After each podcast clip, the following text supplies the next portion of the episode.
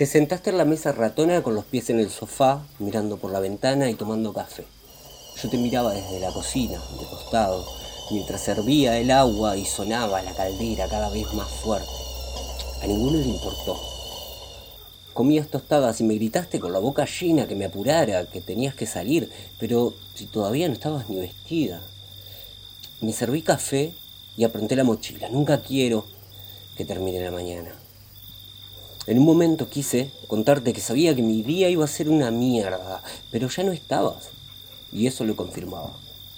Cerré los ojos y cuando los abrí solo veía el techo de mi cuarto como todos los días, como cada día.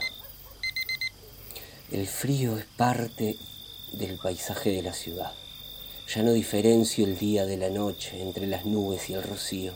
Qué frágil es la felicidad que ante cualquier soledad se rompe y vuelve todo a negro, como si bajaran el telón.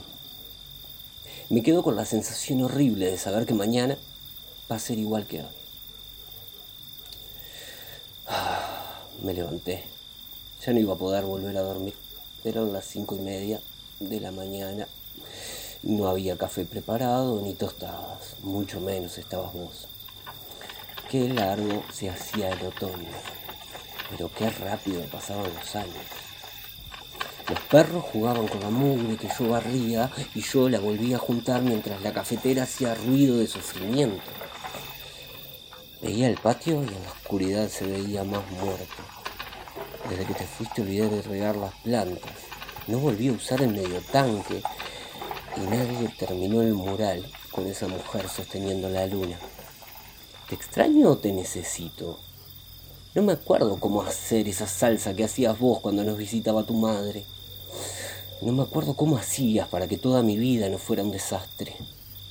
O sí, me acuerdo un poco, pero no me sale. La semana pasada hablé con Florencia, tu amiga. Me dijo que también te extraña. Yo no supe qué contestar y me fui. Pasé por tu trabajo y las vidrieras eran un nido de arañas. Volví a casa y la pintura se caía a pedazos. Ese verde hermoso que te había encantado para la fachada Ahora parecía pasto seco. Cada mañana me pregunto cuánto tiempo llevo. Y suspiro pensando que perdí la cuenta. Pero si hay algo que me hace seguir fuerte, es saber que cumplí mi palabra de amarte hasta el último día.